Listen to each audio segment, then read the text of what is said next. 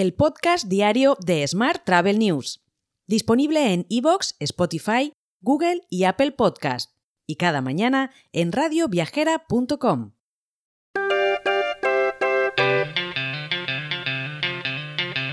Saludos y bienvenidos un día más al podcast de Smart Travel News, edición 1197 del martes 6 de junio de 2023. Hoy es el Día Mundial de los Pacientes Trasplantados, el Día de la Lengua Rusa, el Día Mundial de la Concienciación sobre la importancia del control de plagas, el Día Mundial de la Hidradenitis supurativa, importante, y el Día Mundial del Yo-Yo. Nuestro patrocinador esta semana es Melia Pro. Vuelven las mejores ofertas de Melia y es el momento de lanzarte a conocer tu destino soñado y sus maravillas.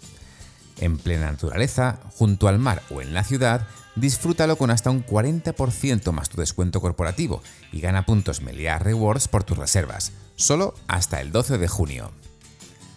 Y vamos con la actualidad del día.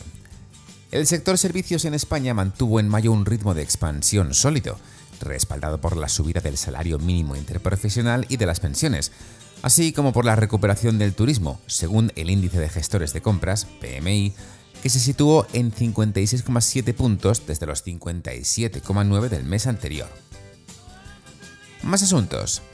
España está considerada como uno de los mejores destinos turísticos para los viajeros sensibles con la sostenibilidad, según el estudio realizado por Mastercard Expectativas y Comportamiento de los Viajeros Europeos en materia de sostenibilidad.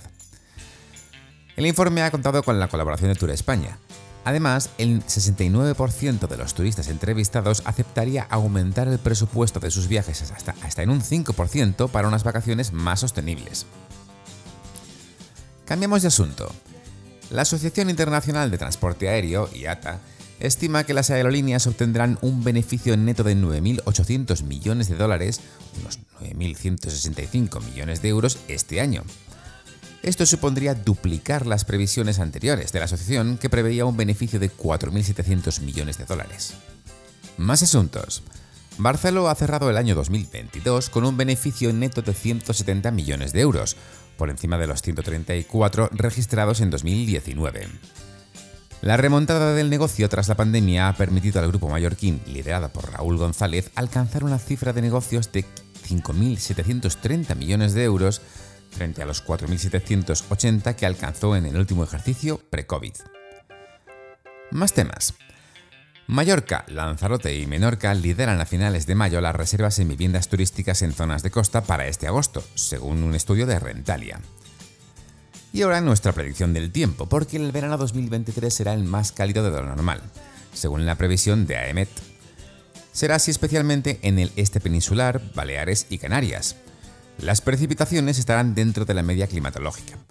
Rubén Vázquez, de Meteo Vigo, vaticina un verano errático y tormentoso de extremos atmosféricos, alternando periodos mucho más secos y calurosos con otros más fríos y lluviosos.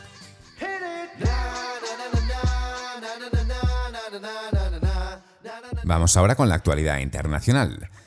Trip.com se ha convertido en la primera gran OTA que entra en el mundo de los NFTs con el lanzamiento de Treki, la compañía tiene previsto vender 10.000 NFTs con temática de delfines a final de este año a través de un sitio web de Treki, en el que cada ficha tendrá un personaje y un trasfondo de viaje diferentes. Más temas. Marriott International ha anunciado que se ampliaría a la categoría de hoteles asequibles de gama media en Norteamérica con una nueva marca hotelera, a la que aún no ha dado nombre. También ha explicado que espera que esta nueva marca atraiga a huéspedes que buscan estancias prolongadas, normalmente de entre 7 y 30 días. En otro orden de asuntos, KLM y otras compañías aéreas volverán a los tribunales a finales de junio para enfrentarse de nuevo al gobierno de Holanda por su propuesta de recorte de vuelos en el aeropuerto de Schiphol, el de Ámsterdam. Si el gobierno gana, tiene previsto reducir el total de movimientos de aviones de 500.000 a 460.000 anuales a partir de marzo de 2024 y a 440.000 anuales en una fecha posterior para reducir el ruido.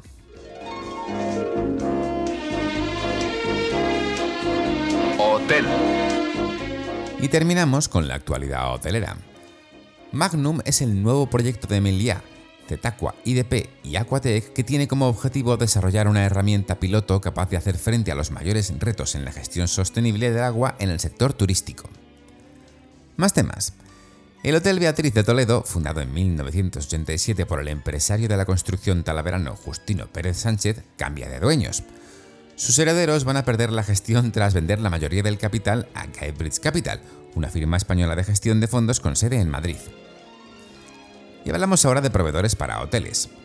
Room Raccoon ha anunciado su nueva integración con el proveedor de soluciones de cerraduras electrónicas Nuki, con el fin de mejorar y modernizar el check-in en los hoteles. Esta nueva integración permitirá a los hoteleros usuarios de Room Raccoon agilizar sus operaciones y ofrecer un acceso seguro y más cómodo a sus huéspedes.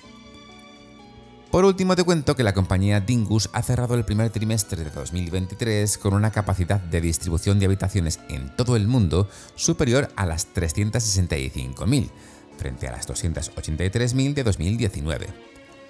Asia es el continente donde más crece el proveedor tecnológico, concretamente un 286%, seguido de América con un 99,25%. Te dejo con esta noticia. Mañana, como siempre, más historias sobre el turismo. Hasta entonces, muy feliz martes. Si quieres apoyar este podcast, déjanos tus valoraciones y comentarios en Spotify, Evox o Apple Podcast. Recuerda que puedes suscribirte a nuestra newsletter diaria entrando en smarttravel.news en la sección Suscríbete. También puedes recibir un mensaje con este podcast y los titulares del día directamente en tu WhatsApp. Solo tienes que añadir a tu lista de contactos el número 646-572-336 con el más 34 delante si nos escribes desde fuera de España y después enviarnos un WhatsApp con la palabra alta.